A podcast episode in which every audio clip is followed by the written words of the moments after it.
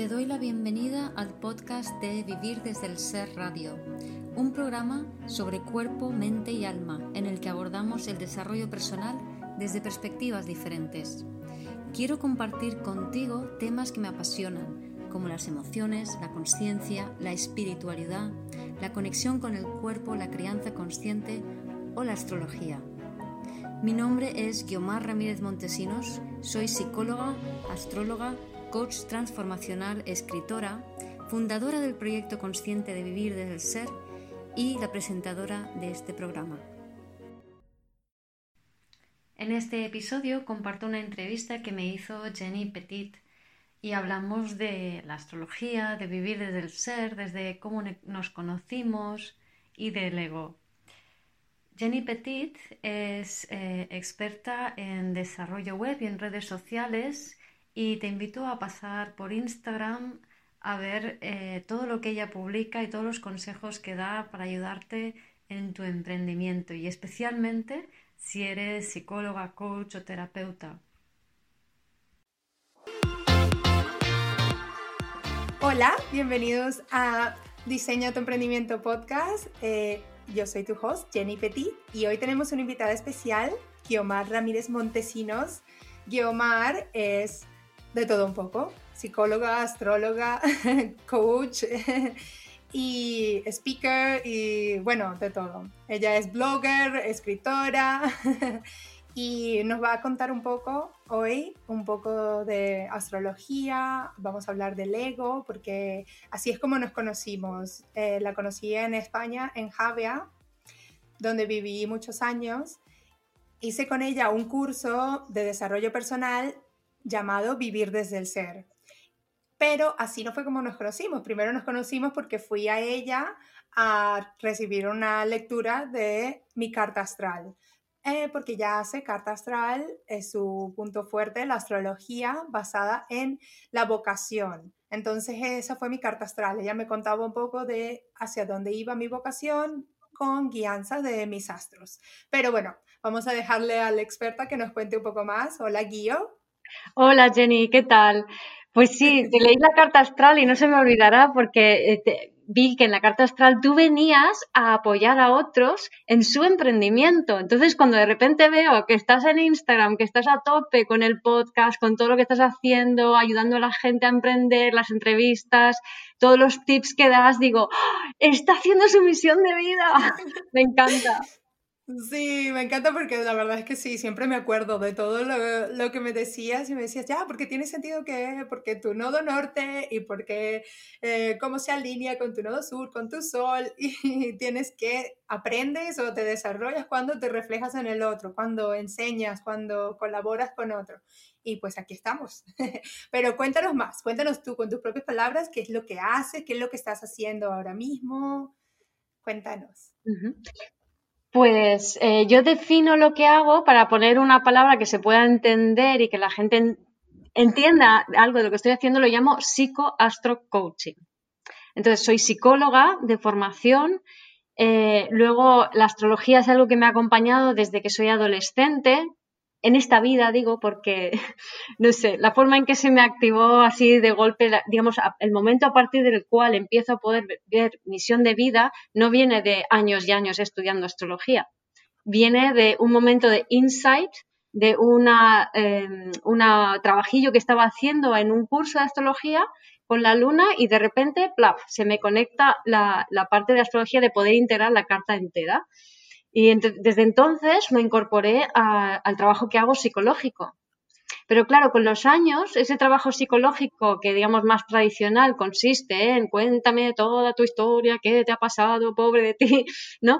Eh, de repente ha evolucionado y digo, es que no me gusta quedarme en la historia porque alimentamos el problema y ahora me dirijo mucho más hacia, hacia dónde va la persona, o sea, hacia dónde quiere ir el, ser de la persona. Entonces, por eso el, coaching transformacional y la astrología me permiten darle a la psicología toda esa dimensión hacia el futuro, ¿no? Que igual solo la psicología pues adolece un poco, ¿no? De ello. Sí, Sí, por eso, eh, claro, es que como va más allá la psicología, por eso acabamos la, astrología y la psicología, acabamos haciendo, eh, acabé haciendo contigo el curso de vivir desde el ser. Y el curso de vivir desde el ser va de astrología, pero conectado con la psicología, que es lo, lo que es el ego y como que me encantó que se queda conmigo para siempre la importancia de entender que el ego está bien, tener ego, que esto es lo que hay que nutrirlo, ¿no? Si igual tú lo puedes hablar mejor, que es sobre la madurez del ego, ¿no? Lo que es importante, que no tener el ego. Y bueno, eso es parte del curso que también es como una combinación perfecta de astrología y, y psicología, porque te ayuda a entender basado en tu luna, en tu sol, eh, y entiendes también las personas de tu alrededor. Que Exacto. ¿El curso también lo estás dictando online aún? El curso ahora lo que estoy haciendo son como módulos sueltos online. Eh, en este, este mes todavía no, pero bueno, eh, me imagino que recuperé recuperaré otra vez el, ritmo. Y lo que hago es a, trocitos, ¿no? Como paquetitos, porque entiendo que no estamos en una época donde, por regla general, la gente no quiere como quedarse mucho tiempo haciendo algo, sino ah, que hacen sus procesos más de otra manera. Es como que tienen sus procesos de forma íntima y van, pues, van a este taller, a este curso, en este libro, hacen no sé qué, y su proceso es suyo, que la verdad es que eso me parece muy positivo, ¿no? Porque es un proceso más profundo, ¿no? Más que simplemente coger de la mano a alguien durante mucho tiempo y llevártelo a tu terreno. No, me gusta, además la esencia de lo que es vivir desde el ser no es eso, vivir desde el ser es básicamente empoderar a tu niño interior para dar sus talentos al mundo y como bien decías, eh, el tema del ego es que el ego no es malo, sino que está inmaduro. Entonces, eh, el poderando al niño interior y alimentando a tu bebé interior, lo que consigues es madurar al ego lo suficiente como para dejar de, de pedir y empezar a dar. Entonces, cuando conectamos con nuestra mm, completitud, porque nos cuidamos y nos alimentamos a nosotros mismos y reunimos nuestra propia energía, entonces somos capaces de eh, poder dar al mundo desde nuestros talentos, ¿no? Que es lo que es vivir desde el ser. Y lo estaba diciendo atado, digamos, un poco a los cursos, porque em, si una persona, eh, o sea, antiguamente, bueno, antiguamente o anteriormente, hace no mucho, lo que se solía hacer es tú vas a un maestro y te quedas con ese maestro toda la vida, ¿no? Pero de alguna manera eso desempodera, porque tú estás prestando tu atención a la misma persona todo el rato. Y entonces creo que esa no es la clave. Aunque me esté casi tirando piedras sobre mi propio tejado, yo prefiero que la gente siga a muchas personas, no solo a mí, ¿no? Porque entonces no se están empoderando. Y yo lo que quiero es que la gente se empodere, que sean ellos mismos.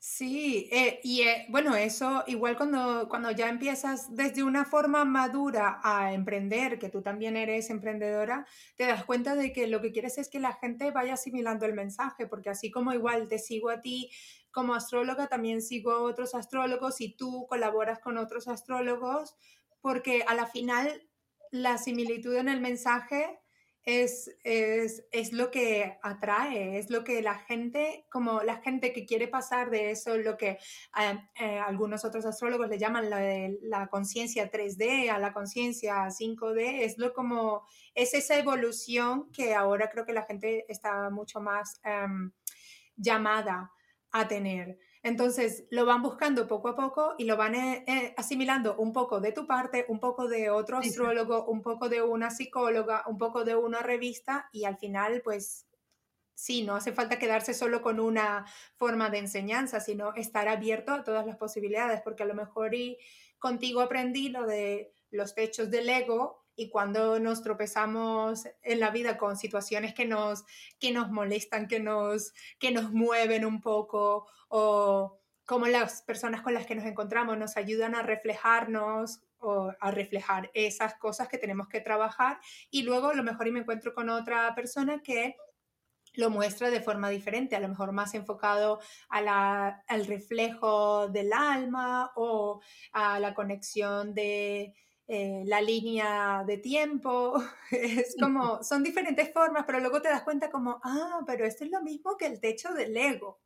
Entonces, este momento que he tenido, que es como que en inglés se llama como un breakthrough, ¿cómo se llama? Como una... Mm, como una revelación, como una caída de ficha.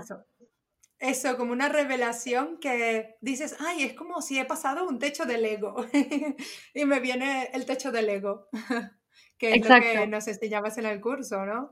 Sí, sí, sí, exacto. Entonces, ahora os contaré un poquito el techo del ego, porque ya que ha salido la gente se va a quedar, ¿y eso qué es? ¿Y eso qué es?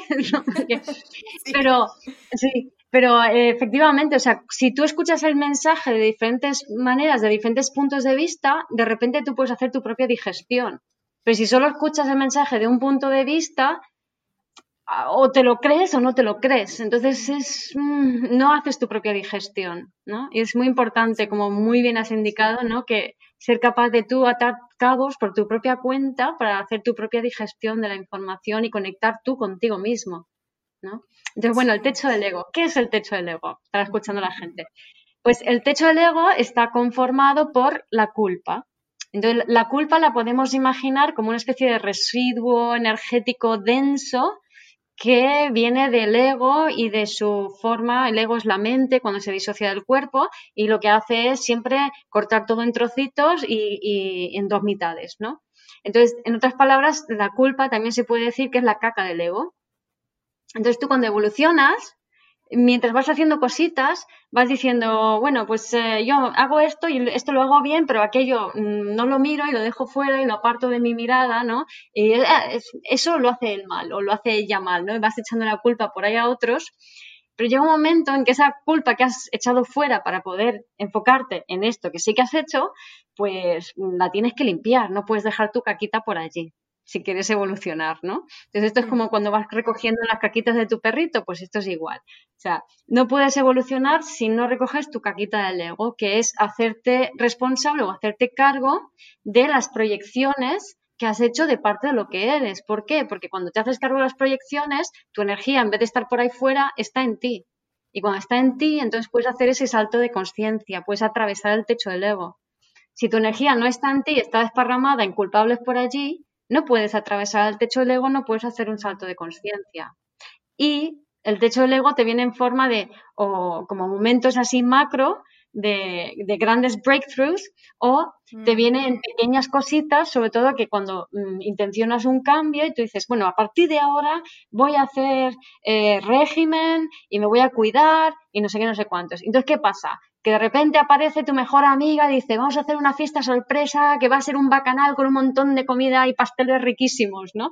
Entonces, siempre va a aparecer como algo que te rete. Una prueba. Para que, para que tú digas, ay, no, es que me sabe mal, es que por culpa, ay, es que me siento culpable y venga, va, voy a ir a la fiesta de mi amiga y me voy a, ya, mañana, mañana empezaré, ¿no? Y, es no, o sea, la, la prueba, el techo del ego es un reto para que tú te plantes y digas, no, no, no, yo lo que quiero es esto otro. Yo me quiero cuidar, yo quiero ser yo, yo quiero pensar en mí primero, que esa es una clásica. Es decir, alguien que está toda la vida ayudando a otros, cuando dice, ahora a partir de ahora me voy a cuidar yo a mí misma, yo voy primero, ¿y qué es lo primero que ocurre? Que de repente llega la gente, es que eres una egoísta, es que mírate.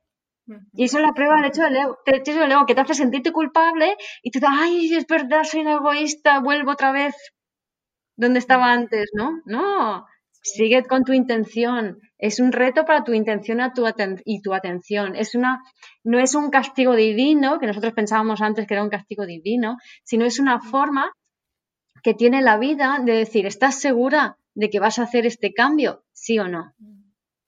¿Vale? Sí.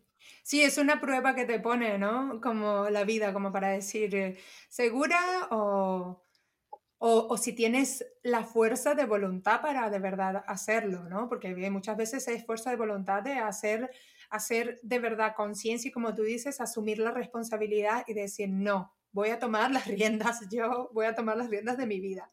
Ahora que estabas diciendo lo de, egoísta, lo de ser egoísta, también me viene que cuando muchas veces, pues hablando de lo que es la, el, el reflejo, cuando decimos al otro, qué egoísta eres, es porque estamos siendo, eso es lo que siempre, hay veces que me rayo, ¿no? Cuando digo, bueno, cuando juzgas al otro, pues es algo que tienes que trabajar en ti. Y me acuerdo, creo que una vez fue que hablamos y me, y me decías, bueno, ¿en qué tienes que ser egoísta? porque es lo que también hay veces que nos piensa, no porque le digas al otro, eres tú un egoísta, hasta quiere decir que tú eres egoísta, pero en ese momento te miras y dices, vale, ¿en qué estoy siendo egoísta o en qué tengo que ser egoísta, no?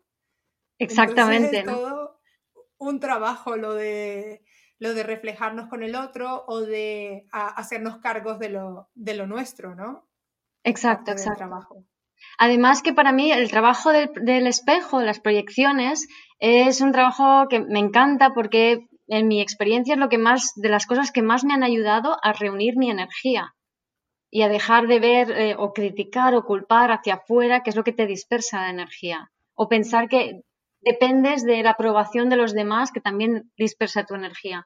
Entonces, a través del trabajo de proyecciones, puedes empezar a verte a ti y no solo eso, pero cuando reúnes tu energía y especialmente a través de ese trabajo, lo que haces es integrar una polaridad, una parte de la polaridad que tú no estás viendo en ti, ¿no? Ahora se estaba hablando del ejemplo del ser egoísta.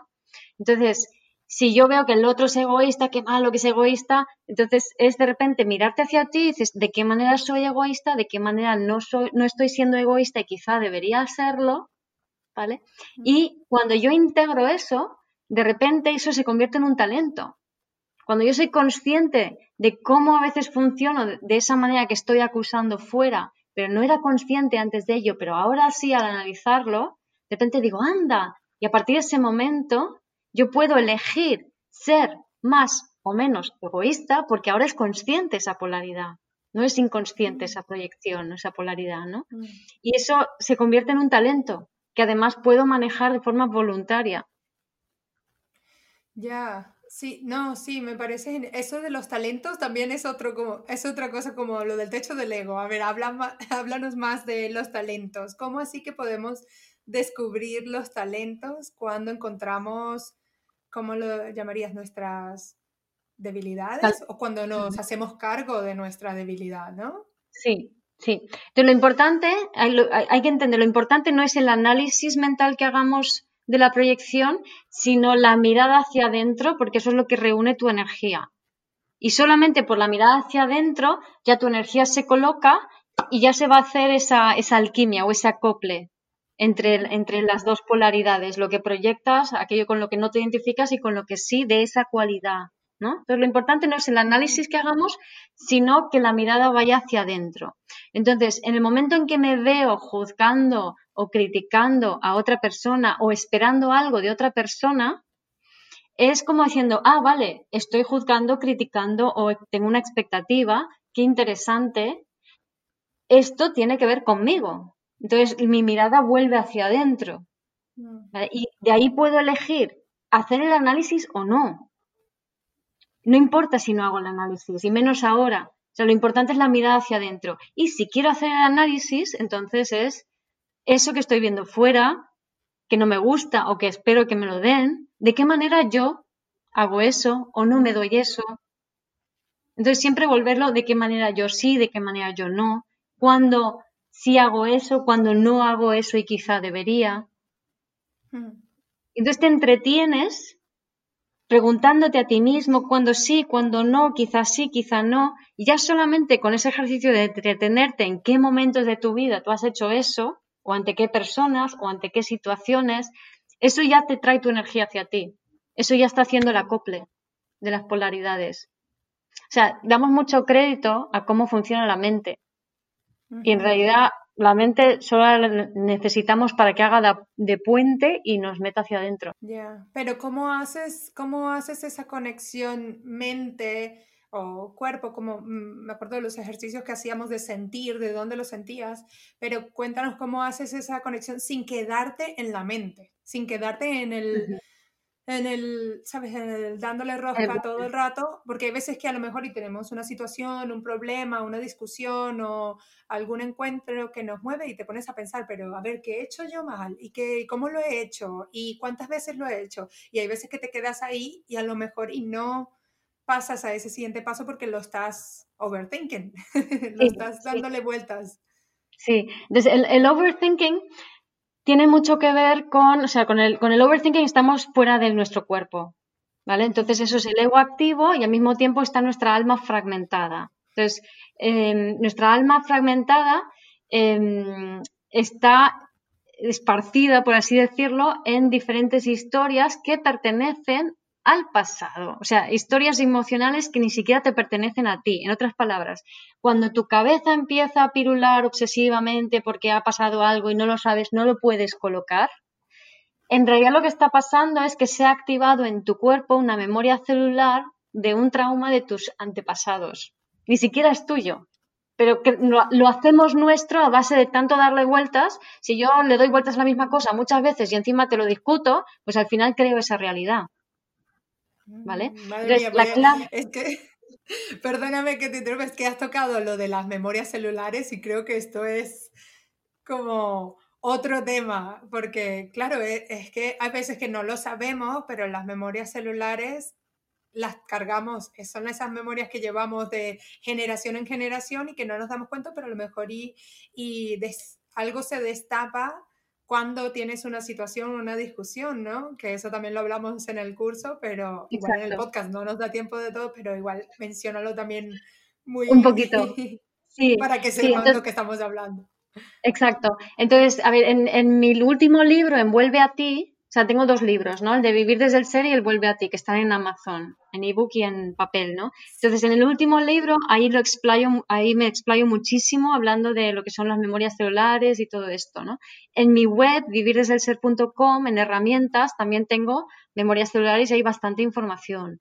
Entonces, siempre el, el que escucha el programa, podéis ir allí y a vivirdesdelser.com y escuchar más cositas y averiguar más cositas, ¿no?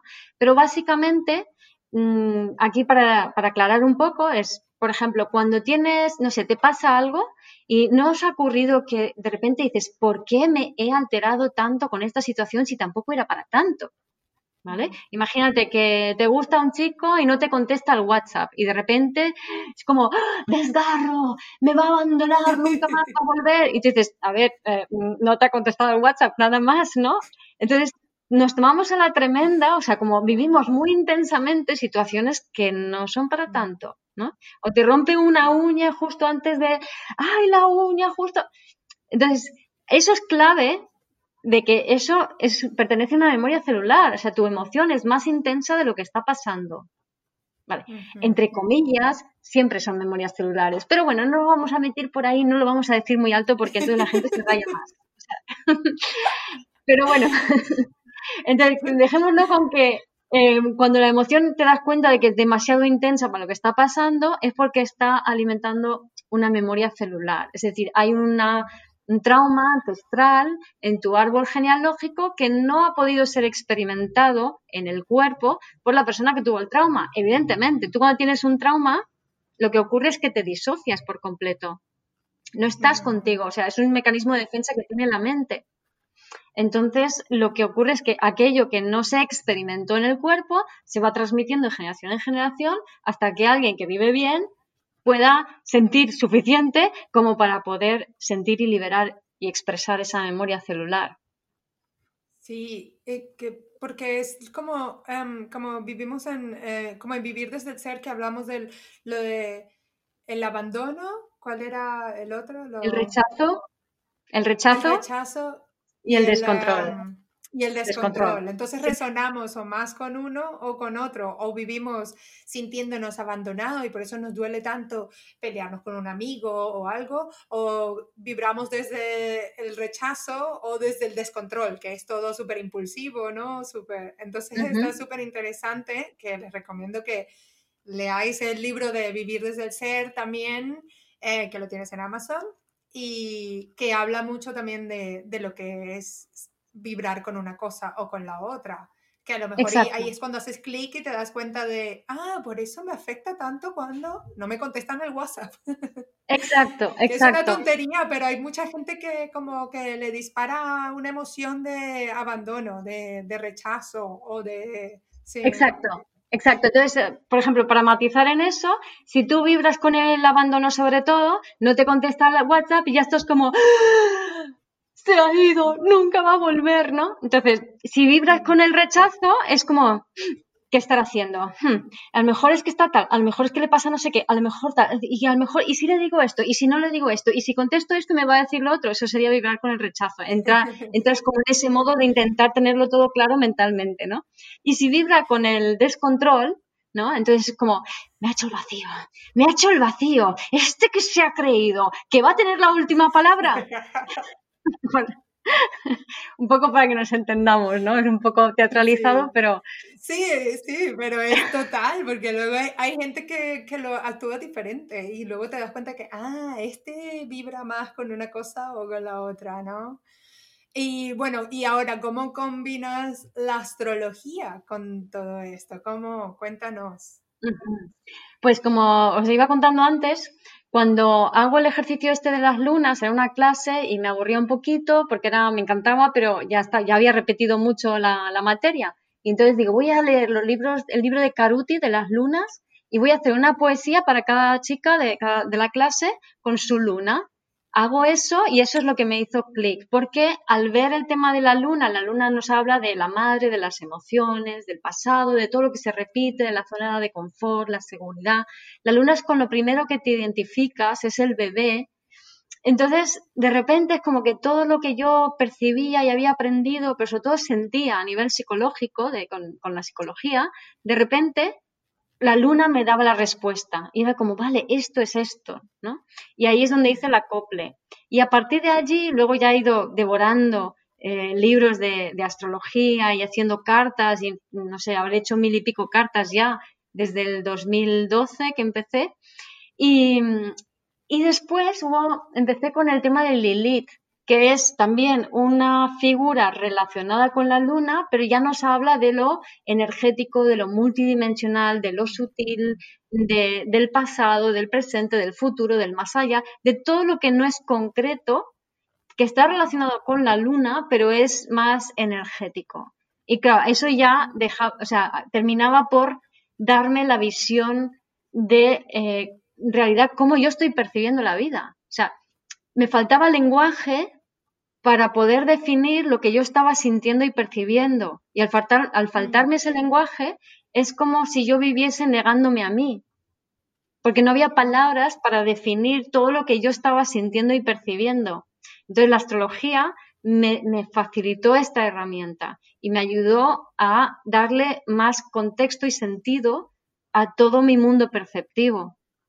Para mí es el, el lenguaje más amplio que existe.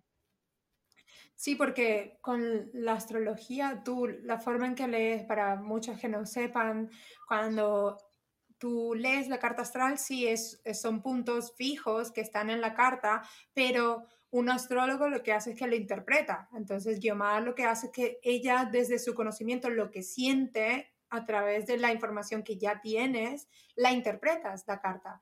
Y cuando ves a la persona dices, pues esto, aquí están tus traumas infantiles o tu vocación o lo que tienes que trabajar o qué más podemos ver en la carta, porque no es que te diga el futuro, el presente, el pasado, sino que te dice las cosas a trabajar dentro de tu personalidad, ¿no? Sí, y también me gusta darle sentido a aquellas cosas que percibimos como defectos, porque no existen los defectos realmente. O sea, existe el desconocimiento de tu propio talento. Y si tú desconoces tu talento, proyectas una parte fuera y te quedas a medias y entonces como que te peleas con ese rasgo.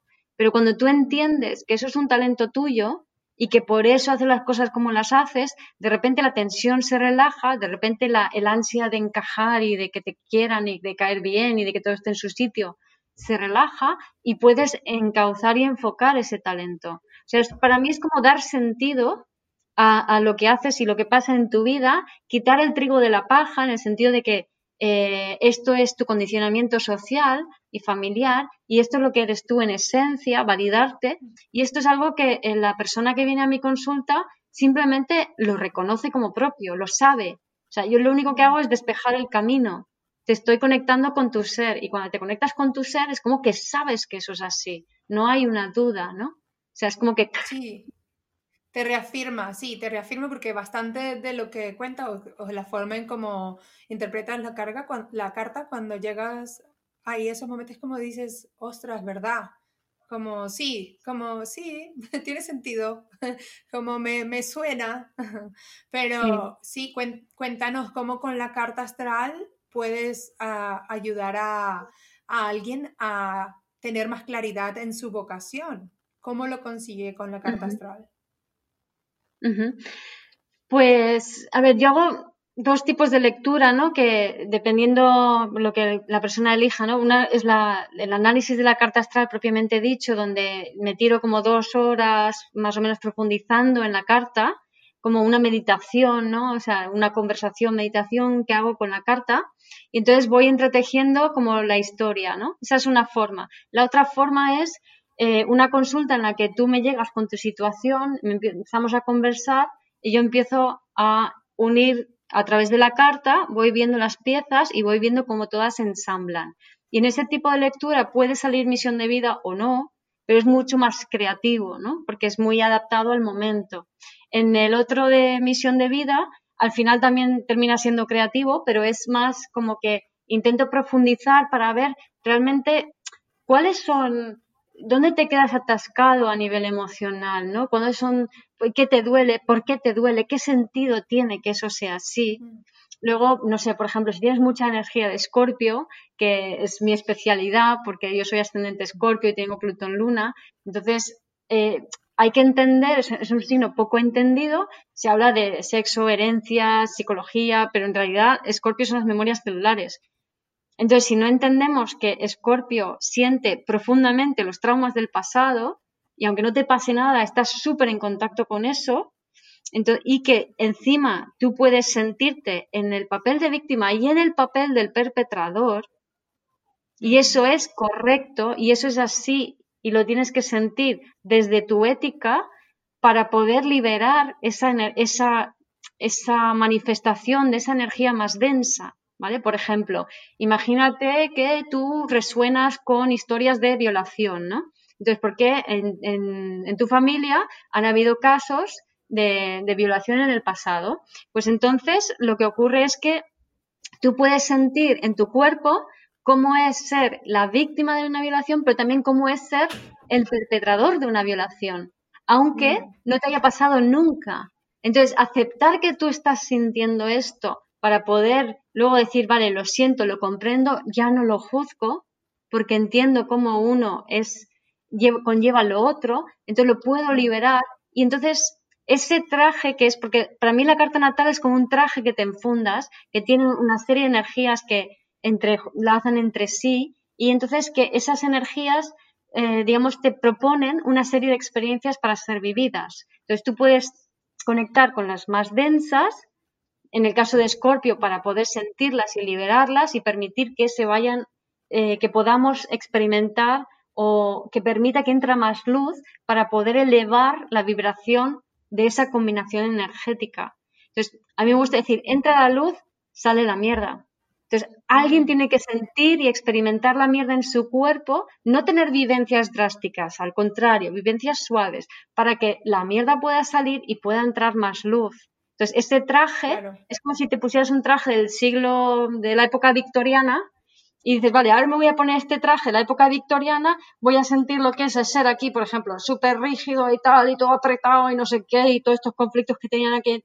Vale, y ahora me quito el traje porque ya lo he vivido y lo tiro a la basura. Entonces, eso, como lo he tirado a la basura, entonces me cabe otro traje en el ropero, más nuevo. Y eso es un poco lo que hacemos con la carta. Sí, porque como dices, es como pelar las, eh, las, las, capas de una cebolla, ¿no? Porque vas eh, y, y, conforme vas sacando, como tú dices, la, la mierda, pues más mierda, pero a la vez se hace como más fácil, ¿no? Cuando lo dejas salir, que no es como todo a la vez, porque todo a la vez luego es cuando tienen momentos de vida que hay personas que sí, que se lo guardan todo, lo aguantan, lo aguantan, y luego tienen un bajón, les coge depresión o están muy, muy mal, pero porque lo acumulan por tanto tiempo que no no lo trabajan constantemente y pues como yo veo la astrología es como una herramienta de desarrollo personal porque es una herramienta que te sirve para ver eso, para ver tu luz y para ver tu sombra también. Porque perfectamente te dice dónde puedes trabajar y dónde y hacia dónde puedes orientarte. Exacto. Que, que es súper compleja porque mucha gente pues eh, piensan que la astrología es solamente saber tu signo y leer el signo solar, que es lo que sale en las revistas y en las páginas web y hasta en Instagram, pero eh, va mucho más allá, ¿no? Porque luego tenemos un poco de influencia casi de todos los signos, ¿no? Porque depende de, nuestra carta, pues tenemos, eh, siempre tenemos un ascendente o la luna, como tú dices, y también los planetas, como, como nos afectan. Y pues es todo súper complejo, pero ah, ¿habría alguno en particular que tú dirías que la gente se puede mirar como, no sé, como, como para encontrar un poco de, como a lo mejor hay mucha gente que ni siquiera sabe su ascendente, ¿no? Y a lo mejor saber el ascendente, ¿qué, ¿qué es el ascendente, por ejemplo? Cuéntanos un poco qué es. Sí, se puede, se puede mirar, lo más interesante para ver es solo un ascendente y no norte. Eso es como que lo más interesante, ¿no? Entonces, si hay ciertas páginas como Grupo Venus que te lo ponen muy fácil, eh, puedes meter ahí tus datos y aunque no sepas nada, te sacan ahí en letra lo que tienes y luego eso ya lo llevas contigo y puedes ir viendo cositas, ¿no? Em, un pequeño inciso también es ver, antes de contestarte lo del ascendente, que cada astrólogo va a ver las cosas de una manera diferente, al igual que hablamos al principio, ¿no? De cada persona va a ver las cosas de manera diferente y son todas válidas. Entonces, esto también es interesante saberlo y es bonito porque, como bien decías al principio, escuchas a Pablo Flores, a Mía Astral, a Astromaco y son todos eh, diferentes, muy diferentes, pero todos te van dando una pequeña pieza del puzzle, ¿no? O a mí. Entonces, em, a ver, ¿qué es el ascendente? El ascendente es eh, una energía que, o sea, no es un planeta, es el momento en que asciende por el, horizonte en el momento exacto de tu nacimiento. Entonces es una energía a la cual tú tienes que integrar como propia y es una energía a través de la cual tú em, asumes la vida y te presentas en la vida, ¿no? Entonces, es muy interesante porque es una de las energías que, te dan como el tono de fondo de lo que es una carta natal, ¿no? Entonces, imagínate que tienes un escenario y en el escenario tienes al protagonista y a los actores y tal, pero luego tienes telones de fondo, pues tienes, imagínate, unos arbolitos de cartón, eh, luego tienes unas telas de color rojo y al final tienes el fondo del escenario, ¿no? Pues, digamos, sería como, como ese fondo de escenario que te marca un poco el, el, contexto de, de, cómo es tu, tu vida, ¿no? Y cómo son tu forma de asimilar la vida y de presentarte ante la vida. Entonces el ascendente es como te presentas, ¿no? Y el sol, que es, por ejemplo, yo soy Libra, nacida en septiembre, pero de ascendente Virgo. Entonces, me presento como Virgo o la gente me ve como Virgo, pero es que... Sí, sí o sea, tú eres Libra.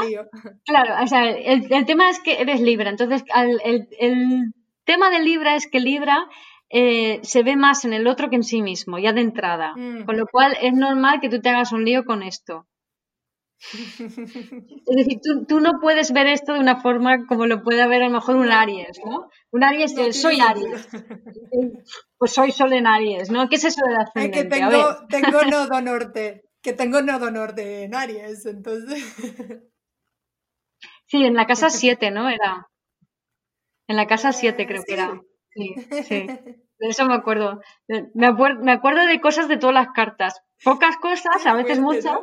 Sí, sí, sí. Sí, me acordaba que tenías el sol por ahí abajo, o sea, por ahí, digamos, uno, dos, por ahí. Qué memoria, porque mira, con tantas cartas que has hecho y te acuerdas de... Hace tiempo, ¿eh? Sí, sí, sí. Pues eh, Libra es eh, siempre con el otro, siempre hace las cosas con el otro. Pero Virgo es también incide un poco en ese mensaje, porque Virgo es, mm, porque Libra puede tener pecar un poco de como mm, darle todo al otro y olvidarse de sí mismo. Pero Virgo es, no, tú y el otro. Virgo es un signo que tiene que ver con, vale, yo avanzo, pero lo hago contigo. Y tiene que ver también como con lo práctico, con con la conexión con el cuerpo, con el ir paso a paso, con el no saltarte etapas, ¿no? Entonces vamos a hacerlo paso por pasito, ahora, ahora esto, ahora lo otro, tal, vamos a ser metódicos, ¿no? Entonces, tú eres una libra que yo estoy aquí para em, dar, relucirte a ti, que eres mi clienta, mi amiga o la persona que me está viendo en Instagram. Y luego, ¿cómo voy a hacer eso? Pues con un método. Paso uno, paso dos, paso tres. hay que ver cómo hacer los reels, ¿no? Tú en los reels haces uno, dos, tres. Ahora vas a hacer paso, tal, tal, ¿cómo? De manera práctica. No te mm, enredes, práctico. esa es tu forma de presentarte librianamente en el mundo. O sea, tú eres libra, mi, sentido de, de, identidad, la forma que integro toda la energía de mi carta es siendo libra, ¿vale? Es decir, mm. Con el otro, pero ¿cómo lo hago? Virginianamente, paso a paso, metódicamente, cada cosa en su sitio, y yo voy para adelante, pero tú vienes conmigo. Sí, por eso es como, es importante saber más, más que solo el sol, sino que yo les recomiendo pues ir a un astrólogo para que les dé más pautas sobre vuestra personalidad y los, los puntos que tenéis que trabajar o por dónde podéis seguir. Pero como tú dices, si no, lo, lo, lo básico que podéis encontrar información también es en el ascendente y en el nodo norte. ¿eh? Nodo norte pero sí, es mucho más, mucho más profundo, ¿no? Es todo un arte que me, me, fascina y no, me encanta cuando te veo a ti dar las charlas con, con, tanta fluidez, porque es como, sí, y con Pablo también, y es como, como es tan profundo que, te, que tengo el libro de Pablo, tengo tu libro, y es como saber más allá es todo parte del desarrollo personal, pero es de tomar la decisión de saber, de querer, querer aprender un poco más sobre ti mismo. No tanto porque hay veces que, ah, vamos a terapia porque hay algo que tienes que cambiar, pero no es cambiar, sino aceptar lo que ya tienes, ¿no? Exacto, exacto. Y entonces, además, para mí la astrología no es necesario ser un experto astrólogo y ser capaz de integrar toda la carta para beneficiarte de ella. Es decir, hoy en día, con la astrología psicológica, que es un enfoque, pues eso, mucho más eh, dirigido a la psicología, a la emoción y demás, es que tú puedes aprender lo mínimo y empezar a tener curiosidad y ampliar y preguntar y les aquí, les allá, ta, ta, ta, y eso te va a ir enriqueciendo a ti. Por supuesto, si de vez en cuando te haces una lectura con algún astrólogo, puedes hacerte varias porque cada astrólogo te va a dar una, visión diferente. Y, pero eso lo vas enriqueciendo con un trabajo personal tuyo propio, a tu manera, pero con el trasfondo de esa astrología que siempre te va a dar algo, ¿no? Siempre te va a dar información nueva, siempre vas a descubrir algo. O sea, es mm. fascinante porque es tan amplia, tan amplia, tan amplia, que no te puedes aburrir en la vida con la astrología, mm. ¿vale? De hecho, por si alguien quiere, yo en mi página web de vivirdeselser.com tengo una pestaña que pone cursos y ahí pone astrología.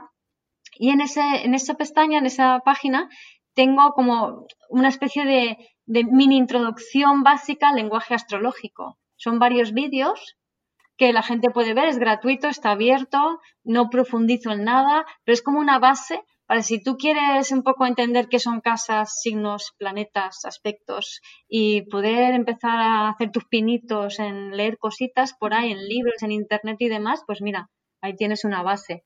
Y también todos los meses hasta, hasta llegar a Piscis voy estoy haciendo la serie de la energía de los signos, que empecé hace cinco años en el centro y ahora ya no lo estoy haciendo en vivo, lo estoy haciendo online entonces, cuando termine toda la serie online, pues ya quedará todo ese registro allí en YouTube, que he hecho ya hasta Virgo, los primeros seis signos están disponibles en mi canal de YouTube.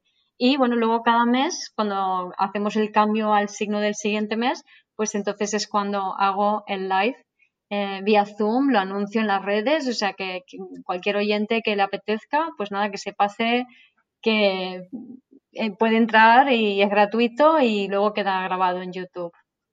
Sí, vamos a poner en, el, en, las notas del show, vamos a poner todos el link a la página de Vivir desde el Ser y tu Instagram también y por donde te puedan encontrar, porque también tienes un podcast también, donde hablas bastante de astrología. Sí. Y Cuéntame un poco del proceso de creativo del libro. ¿Cómo te surge escribir el libro? El primero. El primero. Luego ya es el segundo y ya de ahí ya. Eso fue muy interesante porque yo tenía, pues eso, más o menos cuando empiezo a interesarme por la astrología sobre aquella época, pero como algo totalmente independiente a eso, em, tengo la intuición de que yo voy a escribir un libro. Entonces es como que algo que siempre durante años me ha acompañado, que yo voy a escribir un libro y encima sabía que tenía algo que ver con el, con el orden de la vida y, el orden de las cosas, ¿no? De cómo el micro y el macro y todas estas cosas, ¿no? O sea, digamos que la visión de cómo iba a ser el libro y que lo iba a escribir lo tenía clarísimo y estamos hablando de los años 80, finales de los 80. Entonces, pasan décadas y en el 2000 compro mi primer ordenador y digo, bien, voy a escribir el libro y me siento y escribo una página de algo y ya está. Digo, no está el libro, ¿qué pasa? ¿Dónde está el libro? ¿no? Porque es como una sensación de que lo llevo dentro y que tiene que salir de mí. Entonces pasan los años y ya en 2012 mm, empiezo con la astrología y en 2014 empiezo a armar las primeras clases de Vivir desde el Ser, que tú creo que viniste a la primera o a la segunda edición. Y, entonces es cuando eh, digo, ah, vale, mira, aquí hay contenido para un libro. Y ya poco a poco, no fue hasta que tuve que irme a Perú y ya cuando volví, porque eh, pensaba que ya lo iban a poder empezar a escribir y me faltaba una parte del libro, mi vocecita interior decía, no es que falta algo, falta algo. Digo, jolín, ya tenía la parte del orden, de tal, de cómo un mundo en red, cómo vamos cambiando de eras, esa parte ya me había llegado. Y digo, vale, ya está el libro, ¿no? Eh, no, todavía no quedaba algo, quedaba la parte de relaciones desde el ser. Y entonces mm. eh, tenía la parte de, el techo Lego tampoco lo tenía todavía en aquel 2014, pero luego ya sí que me llegó el techo del ego y relaciones desde el ser y entonces ya me puse a escribir el libro en 2015 y lo publiqué en el 16. ¡Wow! Un proceso, sí, amplio. Largo, sí. O sea, desde los 16, 18 que sabía que lo iba a escribir hasta los 50 que, lo publiqué. claro, porque ya lo sabías, pero no estabas listo. Y eso es lo que pasa, que hay veces que como sientes que necesitas hacer algo, pero no, no estás listo aún. Entonces no pasa nada, no te presiones, no te estreses por conseguirlo, porque a lo mejor y no estás listo aún. Mira, yo llevo a lo mejor ocho años emprendiendo, que una cosa que la otra y vuelvo y soy camarera y luego me mudo y luego empiezo otra vez y luego al final es como, sí, he empezado hace poco, pero llevo ya siete, ocho años que vas recibiendo información. Exacto, exacto. Entonces, y si te das cuenta, todo es un proceso de volver a ti. De ahí el, el título del, del, último libro, mi segundo libro, que es Vuelve a ti. Porque en, la medida en que yo he ido internalizando y recogiendo mi energía, se ha ido conectando y se ha ido activando ese talento innato que llevo dentro y esa información que llevo dentro. Entonces, todos llevamos dentro, o sea, tu ser sabe lo que tienes que hacer. Y lo único que tienes que ir es ir hacia adentro, ir hacia ti, para que eso se conecte y se active. Y toda la vida es un proceso de para adentro. Sí, porque luego ya ves como yo lo siento así personalmente cuando de repente es como que todo fluye, como que te emprendes en un proyecto y de repente es como va, va con una fluidez que a lo mejor y te sorprende porque te pensabas que iba a ser súper complicado y empieza a ser todo como más fácil, es como se va alineando pues tu camino, tu vida con ese proceso interno que ya has hecho, porque el ir hacia adentro es hacer ese proceso interno de ir asimilando la información que ya has recibido, los aprendizajes que ya has recibido y luego, y así es como pues todos los emprendedores de repente te encuentras haciendo lo que de verdad te gusta, porque es esa la cosa que si, si encuentras resistencia o si lo encuentras súper difícil, pues eso no es. Exacto, exacto. Claro, porque la resistencia y el esfuerzo y lo difícil es parte del paradigma antiguo del patriarcado, ¿no? Y implica que tú estás en tu mente y estás muy alejado de tu corazón. Y tu vocación, tu pasión, tu misión en la vida está conectada con tu corazón. No puedes estar en tu mente y pretender conectar con tu corazón, no es posible. Mm, sí. Por eso lo prioritario, si te ves luchando demasiado, lo prioritario es parar e ir hacia adentro. Y a veces la enfermedad es algo que aparece en la gente y les permite llegar a hacerlo, ¿no?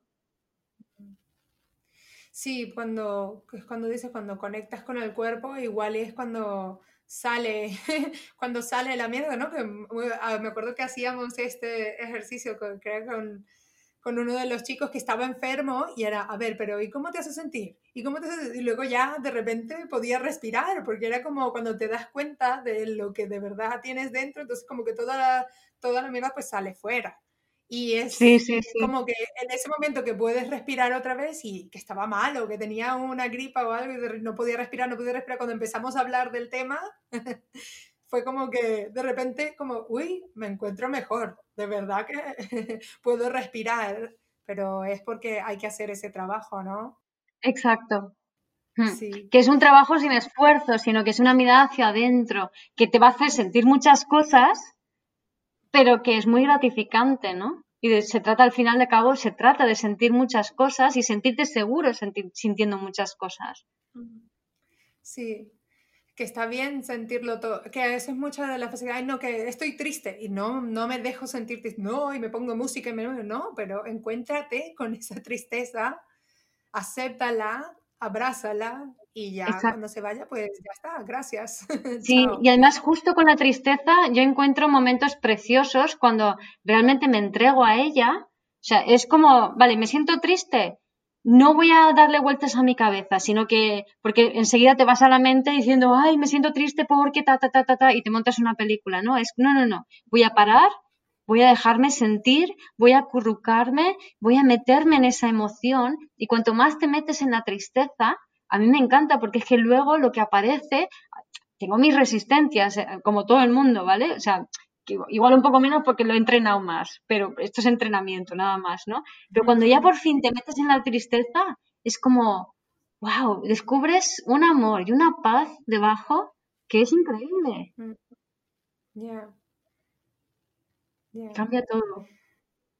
Sí, es muy, es muy bonito, sí, el, los encuentros con las emociones. Sí, la verdad que el tiempo que he pasado aquí en los Estados Unidos, que no he tenido como mucho tiempo para socializar, me he encontrado con bastantes emociones que al final es, es todo un proceso de aprendizaje. Y como tú dices, luego ya cuando vas fluyendo con la, con lo que estás haciendo, con tu pasión y no encuentras resistencia y lo disfrutas, te das cuenta como de que estás alineado con tu propósito. Y, y bueno, aquí podríamos estar horas y horas. Sí, sí. Pero tú fíjate lo que acabas de decir, ¿no? Lo que acabas de decir, Jenny, porque dices, y claro, me encuentro aquí en Estados Unidos y tuve toda una serie de procesos emocionales y luego sale tu visión de vida. Es que es así. La gente huye de tener esos procesos. No, no huyáis. Es que ahí es donde sale. O sea, siente eso, ya está. Sí. Siente y luego te mimas, te cuidas. Mm. Igual y mucha gente con la pandemia pues le ha dado por emprender, pero para mí fue un despertar, un momento en que dice, como que dentro fue como, es, como un clic, como que dice, ya está, como, wow, como ahora. Y me he puesto en modo, creo que fue con el eclipse del primero de mayo, que me he puesto en modo hacer, he hecho un, eh, un brainstorm que tenía hojas y hojas de como de lo que, lo que, la visión que me había bajado. Fue como una información que me bajaba como que era, haz esto y si haces esto y si haces esto y si haces esto. era como un mapa mental que, que he hecho y luego me he dado cuenta que, que fluía naturalmente y pues surgió lo del podcast, surgió eh, lo del Instagram y empiezan a surgir cosas y pues a la final es en el mundo en el que vivimos pues y el trabajo se hace interno y luego lo llevamos a lo que llamamos emprendimiento, pero el emprendimiento es, es, eso, es las personas que, han empezado porque han conectado con, con, con, eso interno, con esa misión de vida y de decir, basta, no quiero trabajar más para alguien, no porque no les guste el trabajo que hacen, sino porque se alinean más con lo que quieren hacer, con, lo, con las personas que quieren ayudar. O a lo mejor y no les parece muy ético la forma en que trabajan en oficinas o, o la jerarquía o el patriarcado, el matriarcado, todo.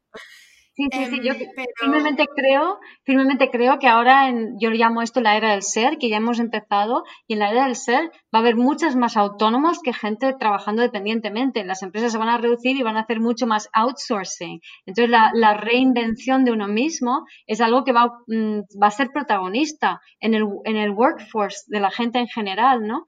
Entonces, y para eso es fundamental hacer esa parada. Por eso este, este lockdown, este encierro que hemos vivido y que algunos, no sé si todavía vivirán o que igual volveremos algunos a vivir, es simplemente es como la vida diciéndote, a ver, para y siéntete, recoge tu energía y piensa en ti. Si te fijas, la mascarilla es no te esparzas por ahí, quédate contigo, ¿sabes? No esparzas tus gérmenes entre comillas, pero en realidad es tu energía contigo, no te fijes en los demás. Entonces, es, todo este, el encierro y la mascarilla es un ejercicio de contención. Para ir hacia adentro. claro, para ir hacia adentro y mucha gente automáticamente está haciendo, aceptando esa invitación para nutrirse y cuidarse en ese espacio interior. Y ahí es donde está haciendo clic y se conecta el ser, simplemente porque tu energía ha ido hacia adentro y ha dejado de estar hacia afuera. Y esa es la clave, eso es todo lo que hay que hacer. Sí, que hay, hay un meme que de estos que, que se ríen de la gente que dice, que dice, ah, hay tanta gente reinventándose que a la final no va a quedar nadie reconocible. y eso está bien también, porque te das cuenta de que Me encanta. todo lo que está pasando te reinventas y a la final y a lo mejor tus amigos ya no se alinean contigo. O a lo mejor hay personas que se alejan porque no no, no entienden el cambio que estás viviendo, porque a lo mejor y ellos también lo están haciendo de otra forma, o a lo mejor y no han llegado a ese punto donde están alineándose con su propósito. Entonces está bien partir con personas que, ya no se alinean con tu propósito, que hay veces que también nos quedamos ahí como en el que, el, que la gente nos eh, holds you back, ¿sabes? Como que te, retiene. tu pareja te retiene, como que tu pareja o tu familia o que te diga, pero ¿qué estás haciendo? ¿Pero cómo vas a ganar de, de, ser youtuber? ¿O cómo vas a ganar con un podcast? ¿O cómo vas a ganar con seguidores? Y es como... Las pruebas del techo del ego. Esas son las pruebas del techo del ego. Entonces hay que soltar y decir, vale, tú representas una forma mía de relacionarme con lo viejo. Tengo que soltar esa forma. Estoy soltando yo. La vivencia es que me separo de ti y que no vibramos igual, pero es mi forma de relacionarme con el mundo. ¿Vale? Entonces, tiene que haber esa separación con personas que representan eso. Que eso no quiere decir que a lo mejor en el futuro vuelva a haber una reconexión, pero desde otro lado. No desde la misma forma. Puede que sí, puede que no. Nunca se sabe. Sí. Ay, este, es que verdad, es que me fascina, por eso los temas de desarrollo personal me, me chiflan porque es como, es tan, tan bonito eh, tener este conocimiento de que te puedes encontrar contigo mismo de diferentes formas, pero no solo porque te encuentras contigo mismo, sino en cuanto te encuentras contigo mismo puedes ayudar a muchísimas personas, que también es lo bonito, que a la final, porque cuando llegas a ese punto en que ya te has bueno, no, que siempre sigues en continuo crecimiento, en continuo aprendizaje, pero cuando tienes como una, una guía interna de dónde poder ir, dónde encontrar más información, dónde, de cómo ha sido tu proceso, puedes referir a otras personas o recomendar, oh, mira, te recomiendo que mires en astrología o te recomiendo que, mira, vayas con mi amiga que hace numerología. O, y es un poco de todo lo que te ayuda a alinearte con el proceso. Pero bueno, aquí podemos estar toda la vida y ya cerrando. Mira, justo me ha salido 111. Y para ir cerrando, pues, pues, número de Los Ángeles. Sí, qué gracioso, me ha salido 111. Em, eh, te quería preguntar el, eh, la parte tecnológica, eh, ¿cómo la llevas? Porque tú también has sacado podcast, hemos sacado el podcast más o menos al mismo tiempo, tú llevas tu blog, el Instagram, todo, ¿todo lo haces tú o tienes tienes todo lo hago yo. Todo. No, no, no. A ver, tengo la suerte de tener a Venus, Marte y Lilith en Acuario en la, en la parte de abajo de la carta. Acuario es las tecnologías, entre otras cosas, las nuevas tecnologías. Entonces, Venus es que me encantan, encima están en casa 3. 3, 4, ¿no? Venus es que me encanta, Marte es que ahí está toda mi acción, Lilith es ya la pasión absoluta, por así decirlo, y encima están mis bases, es como que para mí es lo más natural, me apasiona la tecnología, soy una tecnofriki de pro, em, vamos, todo lo que es un aparato nuevo, yo quiero tenerlo, ver cómo funciona, destriparlo, no lo puedo evitar, ¿no? Entonces, hasta que ya sea fotografía, ya sea vídeo, ya sea audio, me da igual. Todo lo que es electrónico me encanta, me flipa y, y me es fácil. ¿Cómo has encontrado el proceso de conexión a través de las redes? Porque llevar algo que es como tan personal a, través de las redes es, debe ser, no sé, porque ahora yo, por ejemplo, que trabajo con muchas psicólogas o terapeutas, están muchísimas todas en el mundo online, entonces vienen a mí para crear una página web, para tener más presencia online y las ayudo con eso, pero porque eso nos hemos dado cuenta de que muchísimas han cambiado su formato eh, y lo han cambiado de presencial a digital y la conexión sigue siendo igual o más cercana, porque puedes ayudar a las personas desde el confort de su casa. En pijama puedo ir a terapia y, grabar un podcast. Sí, sí, buenísima, buenísima pregunta, porque es todo un proceso. Por un lado, em, a mí me pasó de que dos años antes del encierro yo empecé un proceso en el que mm, tenía que vivir la experiencia, o tener la experiencia de ir soltando eh, el centro mío. O sea, como que mi energía ya no tenía que ir allí. Y yo lo iba percibiendo que eso era así, pero lo mm, tuve como una especie de mini duelo. Digo mini porque no pasó nada así realmente importante, pero yo sabía que eso es lo que estaba pasando, ¿no? Que yo estaba soltando esas capas de cebolla que tú mencionabas antes, ¿no? Me tocaba soltar ese sentido de pertenencia que tenía al, al al directo, a tener la persona delante, al poder sentirla, al mirarle a los ojos y saber lo que está sintiendo y pensando. ¿no? Y esa forma que tenemos muchas veces los psicólogos de trabajar de forma directa o muchos terapeutas, ¿no? Así como muy eh, enganchándote energéticamente con la persona que tienes delante. Entonces, a mí la vida ya me estaba diciendo que las cosas no van por allí, ¿no? Entonces yo iba soltando eso y poco a poco me iba, pues el podcast, el Instagram, había ya hecho varios años de escribir artículos, el blog estaba muy enriquecido, empecé a hacer YouTube, sabes que todo iba cada vez más online, ¿no?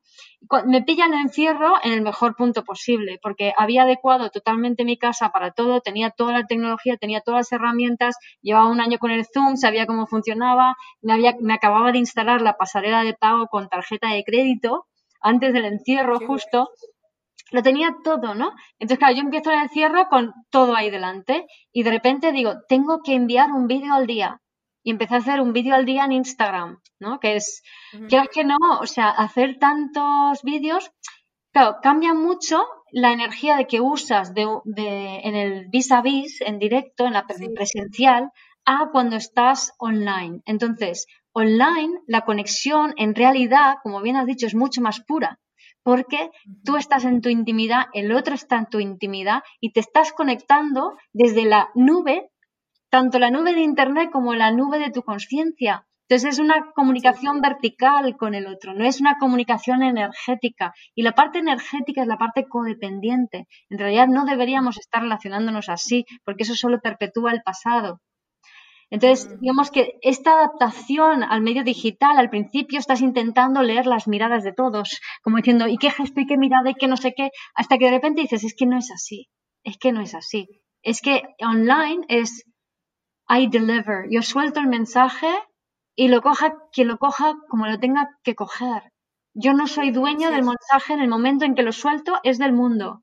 Entonces, cada uno, eso lo que permite es que tu mensaje cada vez sea más potente, esté más concentrado, tenga más jugo. Entonces, con cuatro palabras, cada uno lo va a tomar de la manera en que lo tiene que tomar junto a, con la, a la multitud de otros mensajes que van recibiendo. Entonces, el impacto es mayor. Y la sesión es más íntima porque es más pura la conexión, no está la parte energética que puede tener un tinte casi siempre inevitablemente manipulativo, aunque tengamos las mejores intenciones. Entonces, hacer ese cambio de esa forma de que necesito saber cómo estás sintiendo y permitirte la adaptación, si eres terapeuta, si estás escuchando esto, ¿no? Permitirte un, periodo de transición, de adaptación a, este formato digital en el cual tú no vas a poder manejar energéticamente la cosa, pero sí que vas a poder tener una conexión más pura.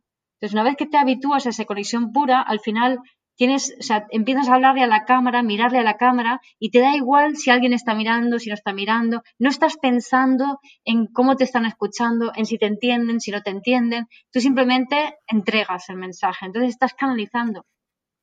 y eso es más puro. Sí. Exacto, exacto.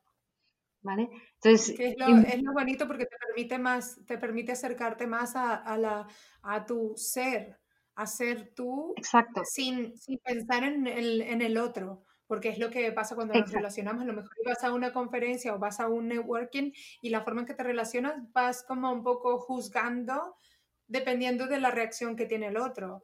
En cambio, online, pues nos regimos por el like o por las interacciones o lo que sea, pero sin embargo tu mensaje ya está ahí.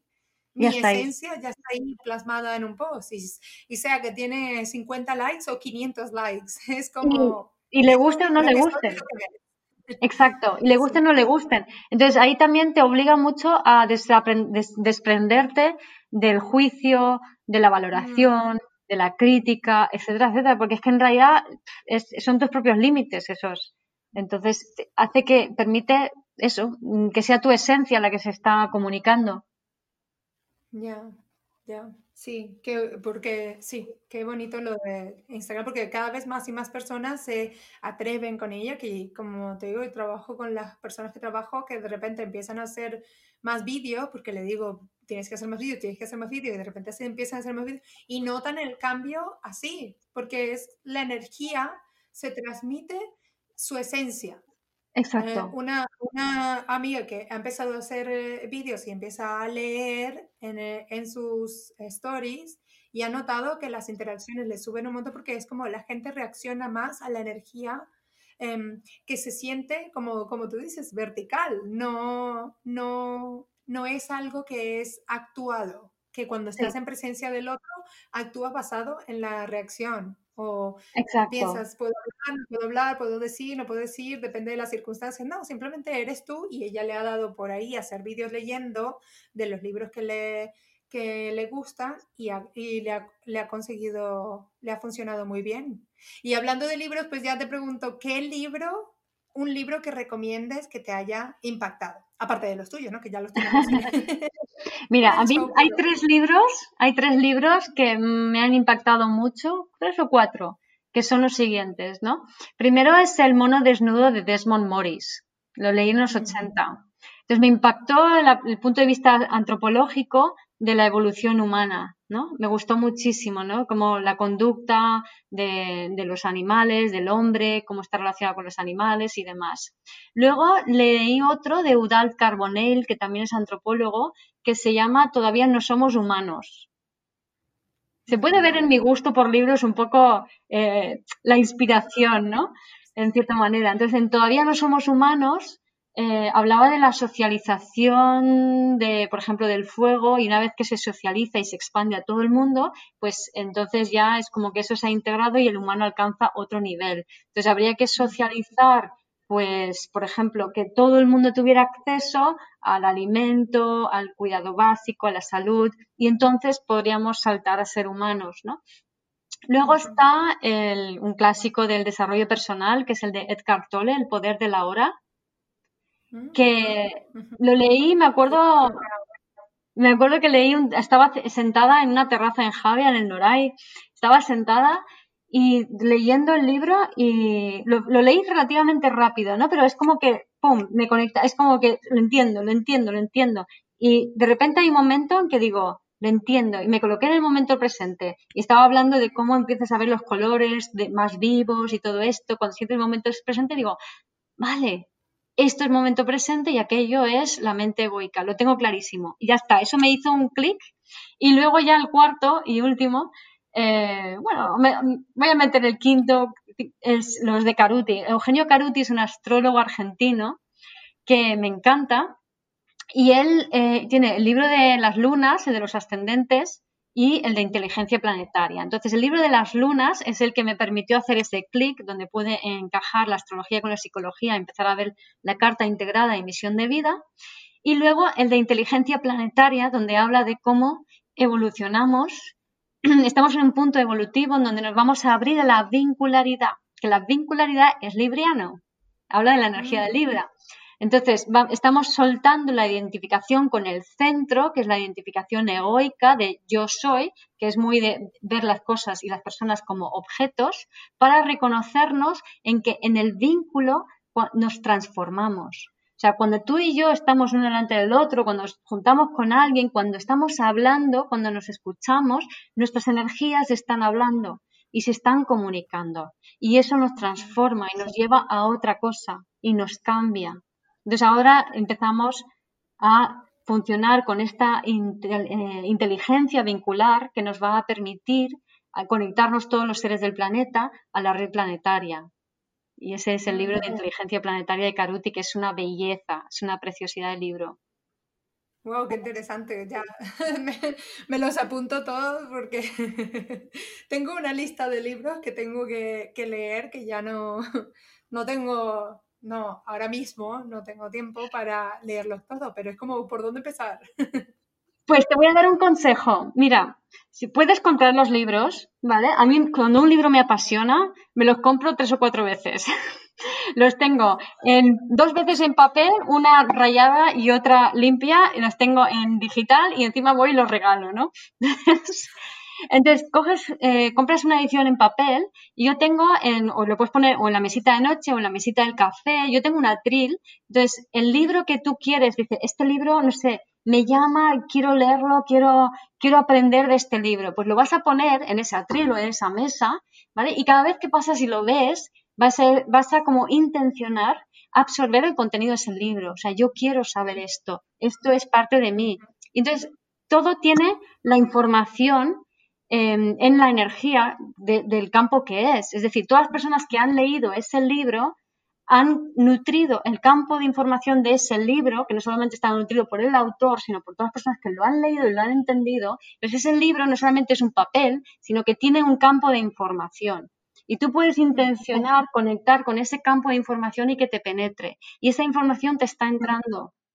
Entonces estás leyendo un libro sin leerlo. Tu mente no se va a enterar, pero tu cuerpo sí. Y cuando lo pones en práctica, Imagínate que de repente estás explicando algo y ta, ta, ta, y de repente vas a conectar con una información que dices, ¿y esto de dónde sale?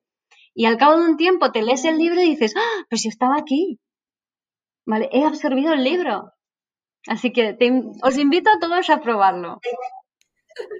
Sí, qué bueno, pues sí, no, buena idea, porque yo, yo creo, sí, en todo, que somos todo energía y es verdad, tiene sentido de que, verdad, el, el autor le ha puesto mucha energía de sus conocimientos al libro y tiene sentido de que lo vayamos asimilando. Pues mira, la pila de libros que tengo aquí al lado de la cama están todo, todas las noches, o a mí o a mi hijo que a veces se cuela en la cama. Y bueno, a, ver, otra de las preguntas que le hago a todos mis invitados es, em, dime qué aplicaciones estás utilizando, ya que estamos en la era tecnológica y que tienes de todo, podcast, Instagram, qué aplicaciones que no puedes vivir sin ellas. Vale, pues yo al principio no podía vivir sin Photoshop, soy me encanta el Photoshop, pero desde que está Canva, canva.com, la página web, es que el Photoshop sí que hay cosas que no se pueden hacer en Canva y las hago con Photoshop y luego lo paso al Canva, ¿no? Pero el Canva es alucinante. Em, es súper rápido, porque el Photoshop también hay veces que se tarda y es como, por favor. Claro, y luego está, eh, bueno, el Zoom, por supuesto, para las videoconferencias. Me gusta mucho porque ya me he acostumbrado a él. Es una herramienta cómoda y fácil. Hago plus plus, o sea, lo, manejo muy, muy rápidamente. Y para editar el vídeo me gusta el OpenShot. Yo tengo ah, este, Windows, no tengo Mac. Entonces, en, Mac hay aplicaciones que ya vienen dentro del mismo sistema. En, pues el OpenShot es un open source entonces, mm, es muy sencillo de usar, muy básico, pero una vez que te acostumbras, eh, es muy rápido de, editar. Em, luego utilizo el Audacity para hacer el, para arreglar los audios y montar los audios de los podcasts. Em, ¿Qué más utilizo? Em, a ver, así tecnológico, Audacity. Bueno, luego de programas, el WordPress para subir los audios a la página web, porque ahí se puede hacer con podcast, ya sabes, de dos maneras, o puedes alojarlo directamente en un Spreaker, en un Evox o algo así, pero tienes un límite de los audios que están activos, o te lo alojas todo en tu página y eso tiene que ser en WordPress porque es la que te permite crear el URL dinámico, que es el que luego puedes compartir en Spotify, Apple, Evox y lo que tú quieras, ¿no? Mm, también uso mucho el el Google Docs oh. y todo lo de Google es muy práctico. ¿Y qué más utilizo por allí? y luego las, las, plataformas como el WhatsApp, el Telegram, em, también lo uso mucho. Y también es, me parece muy útil em, el Stripe como pasarela de pago, porque como PayPal estaba limitado, que no se podía pagar con tarjeta si no tenías cuenta en PayPal, que creo que momentáneamente lo han perdonado, pero el Stripe tiene una integración relativamente fácil y más teniendo la, ah, la web en Weebly, que es donde yo tengo, la tengo mm. alojada, hago mi, creo mi propia web, pero la tengo alojada en Weebly, que me parece, es como Wix me parece muy fácil de usar y permitía la integración con Stripe para el cobro con tarjeta. Entonces eso me pareció todo un avance y un acierto, ¿no? Para mí, yo no escatimo en gastos si eso hace que sea más fácil para una persona eh, acceder a mis servicios. Entonces, vale la pena. Yo pago Sí, esa es la parte que a veces que no nos pensamos, pero estos programas nos agilizan el proceso. Es igual como yo les digo a la gente, pues sí, el Canva Ah, tiene la opción de pago y tiene la opción gratuita, pero es que si con la opción de pago no necesitas, estás empezando y no necesitas otros programas, pues ya lo tienes todo ahí, pues utiliza la opción de pago, es simplifícate la vida. Igual como con Stripe tiene un costo, pero no sé, comparado con PayPal, PayPal tiene muchas pegas que a lo mejor y y lo que hacen es complicarte la vida. Entonces vete por, lo, por, lo, simple, que yo también eh, tengo Stripe que lo conecto con, eh, y lo puedes conectar con cualquier página web. Yo uso Squarespace y ahí tiene la integración de Stripe. Entonces... Stripe. Sí. Claro, y es, y es un, pelín más caro que, es un pelín más caro que PayPal, pero es que es muy, muy fácil de usar y muy fácil de integrar, es que vale la pena. Y ahora, por último, una canción que te mueva, que te motive, que te, que te alegre la vida. Le pregunto a todos porque quiero hacer un playlist, pero sí. una canción. Pues hay una canción que se llama All Night Long, que es de... Mm, ay, ahora no me acuerdo quién lo canta, es muy alegre. Esa, esa, esa. Que esto es muy festiva, muy de. O sea, te imaginas ahí gente pasándose súper bien en una fiesta de verano, al exterior, ¿sabes? Es, guau, es pura alegría, esa. Me ah, encanta. Lionel Richie es. No, no, Lionel, uno de estos. Lionel Richie no es, no, es alguien parecido. no me acuerdo. Y bueno, nada, eh, pues Guiomar, thank you. Muchas gracias porque esta ha sido una charla pues que podemos estar horas hablando aquí de, pues me encanta todo lo que, lo que enseñas, pero ya les dejo eh, todos los links en, en, las notas del show para que vayáis a conocer a Guiomar en Instagram, en, en su página web, con sus libros, con la astrología, con su podcast y para que de una forma u otra vayáis asimilando información que les va llegando del universo y, y, podáis hacer ese trabajo interno que en el que todos, en el que todos estamos, en el que, todo, que todos tenemos que hacer. Y mm, muchas gracias, Guiomar, por haber estado por aquí. Muchas gracias, Jenny, por la oportunidad y haberte disfrutado muchísimo. Mira que hacía tiempo que no charlábamos pero he disfrutado muchísimo y me encanta lo que estás haciendo porque, como tú dices, bien fluyes, se te ve fluir, se te ve a gusto, se te ve divertida y, es un trabajo precioso el que estás haciendo. Y por cierto, sí que es de Lionel Richie, acabo de verlo. es de ah, Lionel Richie la canción, sí. Vale, Lionel Richie all night long. Que viva Google. Sí. Bueno, gracias, Gemma. A ti.